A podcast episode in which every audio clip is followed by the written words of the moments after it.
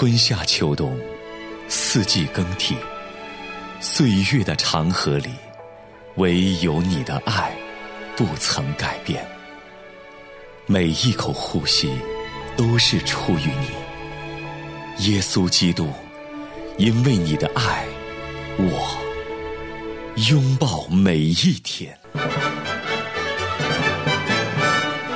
拥抱每一天，信仰广场。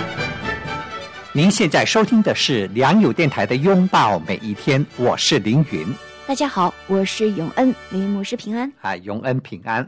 亲爱的听众朋友，在昨天我们开始和你谈到神的应许对我们生命的意义的这个话题。神的应许对我们每一个人来说都是至关重要，又是极其宝贵的。在昨天的节目当中啊，讲到神的应许，在圣经当中，这些应许呢，绝大部分呢都是针对我们每一个人的，但是呢，也有一些的应许是特别针对某一个人，或者是某一个民族、某一个国家的。有些应许呢，因为是特别有针对性的，所以我们就不能将这些特别针对某一个国家、某一个人的应许也套用在自己的身上。比如，我们昨天谈到神对亚伯拉罕的应许，神应许要赐给他的后裔有如天上的星、海边的沙那么多，使他的后裔成为一个大国。嗯，那永恩，我们不可能也把这样的一个应许套用在自己的身上，对吗？对，不能，不能完全就是说按字面的意思来套用。对对对，嗯嗯，因为神对每一个人呢，特别是对啊某一些人，神有特别的旨意、特别的计划，要借着他来成就。神要借着亚伯拉罕的子孙来成立一个国家，来预备救世主的降临，来预备耶稣基督的降临。所以啊，神在他的生命中有特别的计划，嗯，跟神在我们每一个人的生命中的计划有所不同。好是的，嗯那么今天我们要来谈谈神给大卫的应许，也是有特别针对性的应许。嗯，那我们先来看一段圣经吧，《撒母耳记下》第七章第八节到十六节。现在你要告诉我的仆人大卫，万军之耶和华说：你原本在草场牧羊，我召你来做我以色列子民的首领。无论你去哪里，我都与你同在，为你铲除所有仇敌。现在我要使你声名远播，与世上的伟人齐名。我必为我的以色列子民预备一个地方，栽培他们，让他们住在自己的家园，不再受惊扰，不会像从前我设立誓师治理他们的时候那样受恶人压迫。我必使你安定，免受仇敌的侵扰。我耶和华向你宣告：我必建立你的王室。你寿终正寝，与祖先同眠之后，我必立你的后裔接替你的王位，使他江山稳固。他必为我的名建造圣殿，我必使他的王位坚立，直到永远。我要做他的父亲，他要做我的儿子。如果他犯了罪，我必用人的杖、世人的鞭子来惩治他。但我的慈爱却不会像离开从你面前被废的扫罗那样离开他。你的家和你的国必在我面前永远坚立，你的王位必永远稳固。嗯，这是神赐给大卫的应许哈。嗯哼，啊，大卫呃，圣经中啊啊说，除了赫人乌利亚拔示巴的那件事之外呢，嗯其实他所行的事情都是神所喜悦的。嗯啊，因为大卫这个人也很单纯，嗯，你看啊，他很可爱，他有很多很可爱的品格，值得我们学习。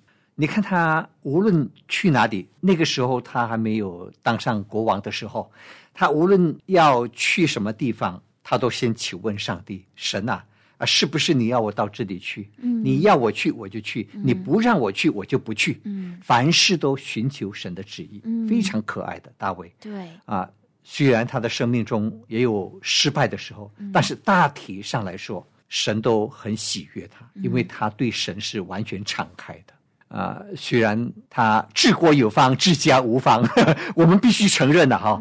但是总的来说呢，他在神的面前还是一位敬畏神的人，嗯很敬畏神，很爱神啊，这一点是无可否认的哈。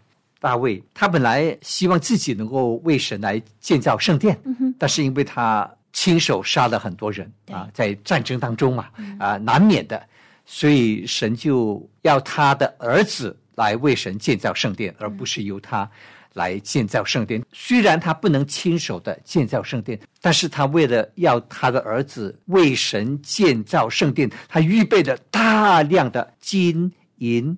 宝石、木头各样的材料都预备好了，他就做他力所能及，甚至超过能力的这种预备。是的，嗯而且所有的这些的专家，建造圣殿的专家都预备好了啊，人才预备好了啊，所有的材料都预备好了。神知道他的心，神知道大卫真的很爱他。嗯，所以才称大卫是合神心意的人。是的，所以大卫啊。你看神怎样的啊应许他啊，神要赐福给他，大大的赐福给他的后裔，并且神啊应许要让他的这个王位能够持续到永远。嗯，在这里我们必须要稍微解释一下这句话是什么意思。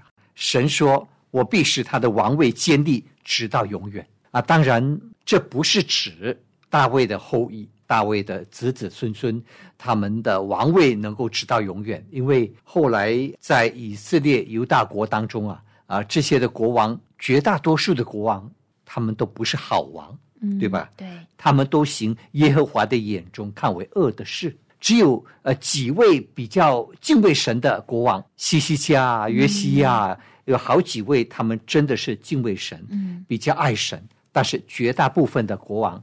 他们都行耶和华眼中看为恶的事，所以神的这句话不是指着大卫的这些的子孙而言的，嗯，而是指着耶稣基督。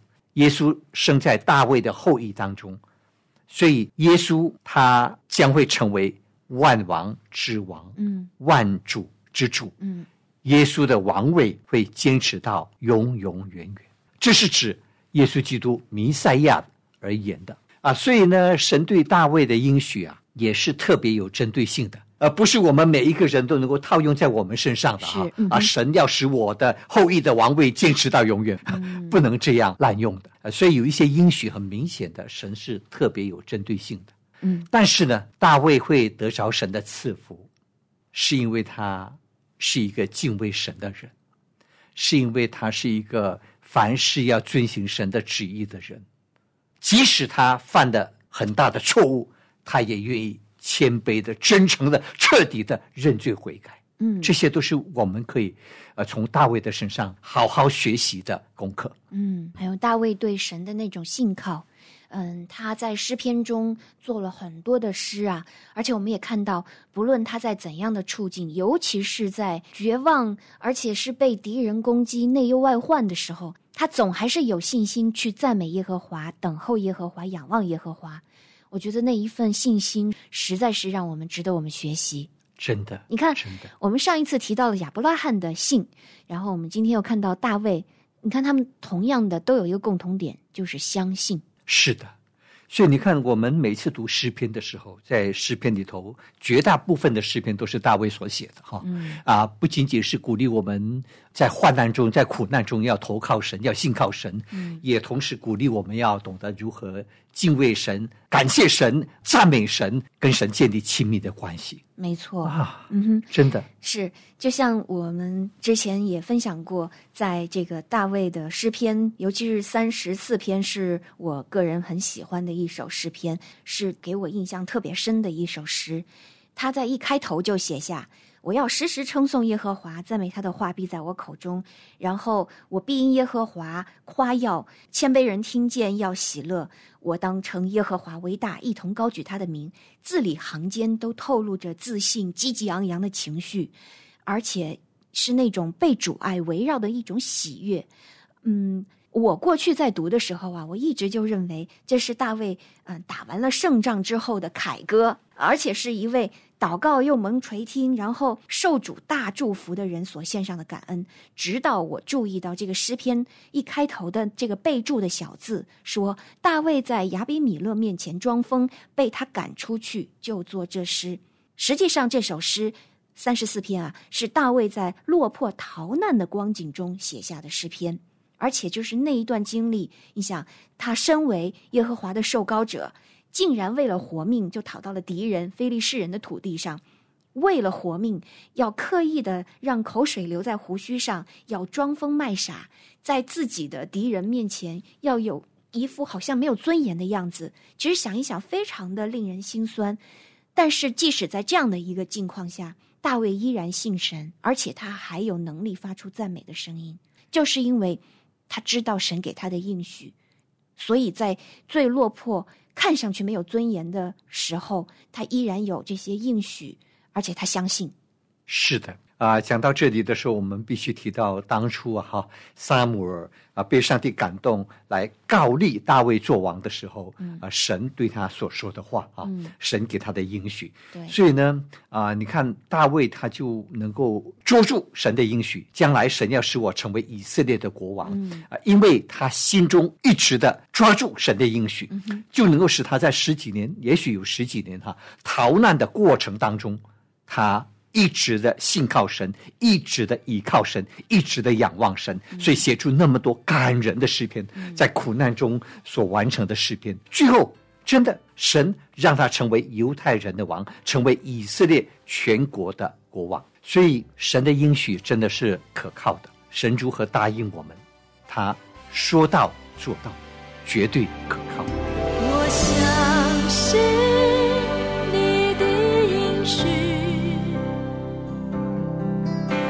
我相信你的爱，我相信你的真实，我相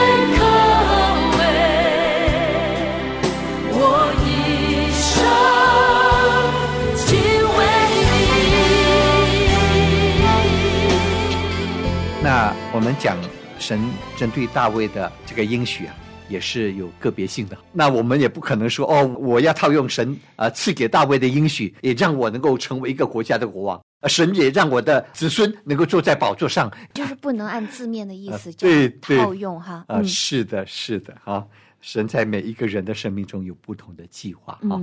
好，那今天呢，我们继续要谈谈神除了会针对某一些人有特别的。个别的应许啊，神也会针对某一些的民族、某一个国家，好像针对以色列人、以色列民族神有一些个别的应许啊。那我们来看一看。首先呢，我们来看看利未记二十六章十二、十三节。神应许以色列人做他们的神，使他们成为他的子民。我要在你们中间行走，我要做你们的神，你们要做我的子民。在旧约里头啊，神不断的强调，他要成为以色列人的神，以色列人要成为他的子民。但是像这样的应许啊，哈。也是可以同时应用在我们每一个人的身上，因为到了新约的时候，你看很清楚的，神也要收纳我们啊，所有的外邦人成为他的子民，成为他的儿女啊。呃，所以像这一类的应许呢，就同时可以应用到我们的生命当中哈。啊，还有另外一些应许。神给以色列人的，也是同时可以应用到我们的生命中的。比方说，《生命记》二十八章啊，很长很长啊。我想我们不可能整章圣经都念到，我们就念其中的一段吧，哈。嗯啊，二十八章一到十三节。你若留意听从耶和华你神的话，谨守遵行他的一切诫命，就是我今日所吩咐你的，他必使你超乎天下万民之上。你若听从耶和华你神的话，这以下的福必追随你，临到你身上。你在城里必蒙福，在田间也必蒙福。你身所生的，地所产的，牲畜所下的，以及牛犊羊羔都必蒙福。你的筐子和你的团面盆都必蒙福。你出也蒙福，入也蒙福。仇敌起来攻击你，耶和华必使他们在你面前被你杀败。他们从一条路来攻击你，必从七条路逃跑。在你仓房里，并你手所办的一切事上，耶和华所命的福必临到你。耶和华你神也要在所给你的地上赐福于你。你若谨守耶和华你神的诫命，遵行他的道，他必照着向你所起的事，立你作为自己的圣名。天下万民见你归在耶和华的名下，就要惧怕你。你在耶和华向你列祖起誓应许赐你的地上，他必使你身所生的、牲畜所下的、地所产的都绰绰有余。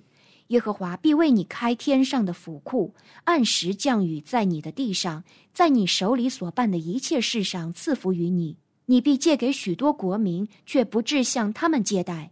你若听从耶和华你神的诫命，就是我今日所吩咐你的，谨守遵行，不偏左右，也不随从侍奉别神，耶和华就必使你作首不作尾，但居上不居下。嗯，好，谢谢。那在这一段经文里头啊，啊，神借着摩西呢，啊，就对以色列人说啊，如果你们遵行神的道，你们听从耶和华你们神的诫命。那么神呢，就会在一切的事上大大的赐福给你们。你身所生的，牲畜所下的，地所产的，都绰绰有余。嗯，神会在你手里所办的一切事上赐福给你。这是神对以色列人的应许。这样的应许可以是针对一个国家民族，也是可以针对我们所有的人。啊，但是呢，有一些神啊的应许啊，就。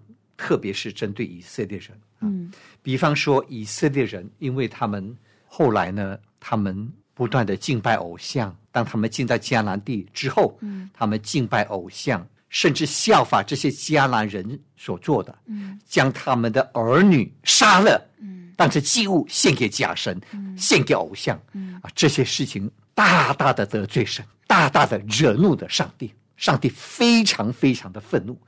你们竟然效法这些外邦人的邪恶的行为，淫乱，然后杀害你们的儿女。嗯，结果神就把这些的以色列人交给外邦人，来将他们掳掠到外邦的国家。嗯，重重的惩罚他们，要他们认罪，要他们悔改。嗯，那以色列国后来就分裂了嘛？哈，对，北国、南国、南国。嗯，北国在公元前七百二十二年。就被亚述所灭，嗯，以色列人就被掳到亚述，掳到很多的国家去了，就分散了。从此，以色列北国就没有了，嗯，就灭亡了。那南国，也就是犹大国，在公元前六零六年就被巴比伦王尼布贾尼撒掳到巴比伦去。嗯，然后呢，神就借着先知耶利米预言。这全地必然荒凉，令人惊骇，这些国民要服侍巴比伦王七十年，讲得清清楚楚。他们要被掳到巴比伦七十年，当时被掳去的还包括了但尼里啊。嗯，那么，直到公元前五百三十六年，犹太人得到波斯王古列下令释放他们回国。你看，正好是被掳七十年，神的应许啊，神说到做到，嗯就让你们被掳七十年。但是时间到了，神就把你们重新带回来。这是第一次以色列人被掳复国。后来呢，以色列人他们在公元啊，就是在主后七十年，他们就被罗马攻打。嗯罗马提多将军带了十万的军队来攻打以色列人，结果呢，在耶路撒冷大概死了一百多万人，哦嗯，一百多万的犹太人被杀。嗯那么其他的犹太人都被掳或者逃亡到世界各国。嗯那么在世界上流亡了大概两千年左右的时间，嗯太惨了，太惨了。哎呀，以色列人呢分散在世界各地的时候，受尽了许多重大的苦难，嗯太惨了。啊，比方说哦，在第十四世纪的时候，嗯，黑死病不是肆虐欧洲吗？是嗯那么几千万人丧生啊，嗯所以欧洲人就说：“哦，这都是这个犹太人是传播这个黑死病的罪魁祸首。嗯就会引起仇恨。”对，嗯结果呢，据说啊，嗯就有半数以上的犹太人就因此被杀了，哇太惨了，嗯，太惨了。第二次世界大战大家都很清楚，对，希特勒他们对犹太人的这样的一个迫害。死了六百万的犹太人，嗯。男男女女，嗯，男女老少。哎呀。对啊，说处在那个当下，一定会有很多人都在说：“神啊，你在哪里？对，？”嗯。你看，在《生命记》二十八章，我们刚才所念的只是前面的部分。嗯，你们若遵行神的旨意，会有啊、这怎样的一个福气神的恩典福气追随着你？追随着你。嗯但是如果你们背逆神、犯罪、作恶、堕落、道德败坏，神的审判也一样会领导你们。因为神是圣洁的，也是公义的神，他绝不会以有罪的为无罪。嗯神是公义，嗯是圣洁的嘛。神也说了嘛，在《生命记》二十八章六十五到六十六节，神说，在那些国中啊，你必不得安逸，也不得落脚之地，你的性命必悬悬无定。神已经说了，在《生命记》二十八章二十五节，神老早已经对以色列人说，神借着摩西预言，你必在天下万国中抛来抛去。嗯如果以色列人他们敬畏上帝，遵行神的旨意，神一定会大大的赐福给他们。但是他们没有，嗯他们犯罪，他们作恶，甚至将耶稣基督钉死在十字架上。嗯结果神的审判领导他们，你们必在天下万国中抛来抛去。神是轻慢不得的，是公义的，但是在神的审判当中，神也是有怜悯、有恩典。好了，就让你们被掳到巴比伦七十年，我就把你们带回来。你们被抛在天下万国当中，我也会将你们带回来，我也会把你们带回到我应许给你们的这块土地上。嗯神也是有怜悯的神。嗯我们来看看神的应许吧，哈。我们来看看以西结书三十七章二十一、二十二节怎么说。主耶和华如此说：“我要将以色列人从他们所到的各国收取，又从四围聚集他们，引导他们归回本地。我要使他们在那地，在以色列山上成为一国，有一王做他们众民的王。他们不再为二国，绝不再分为二国。你看，神哦，借着以西结预言啊，有一天神要从四围，从他们所到的各国当中把他们带回来。”嗯神的应许啊！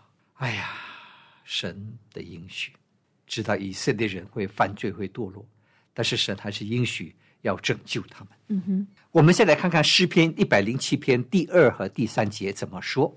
愿耶和华的赎民说这话，就是他从敌人手中所救赎的，从各地、从东从西从南从北所招聚来的。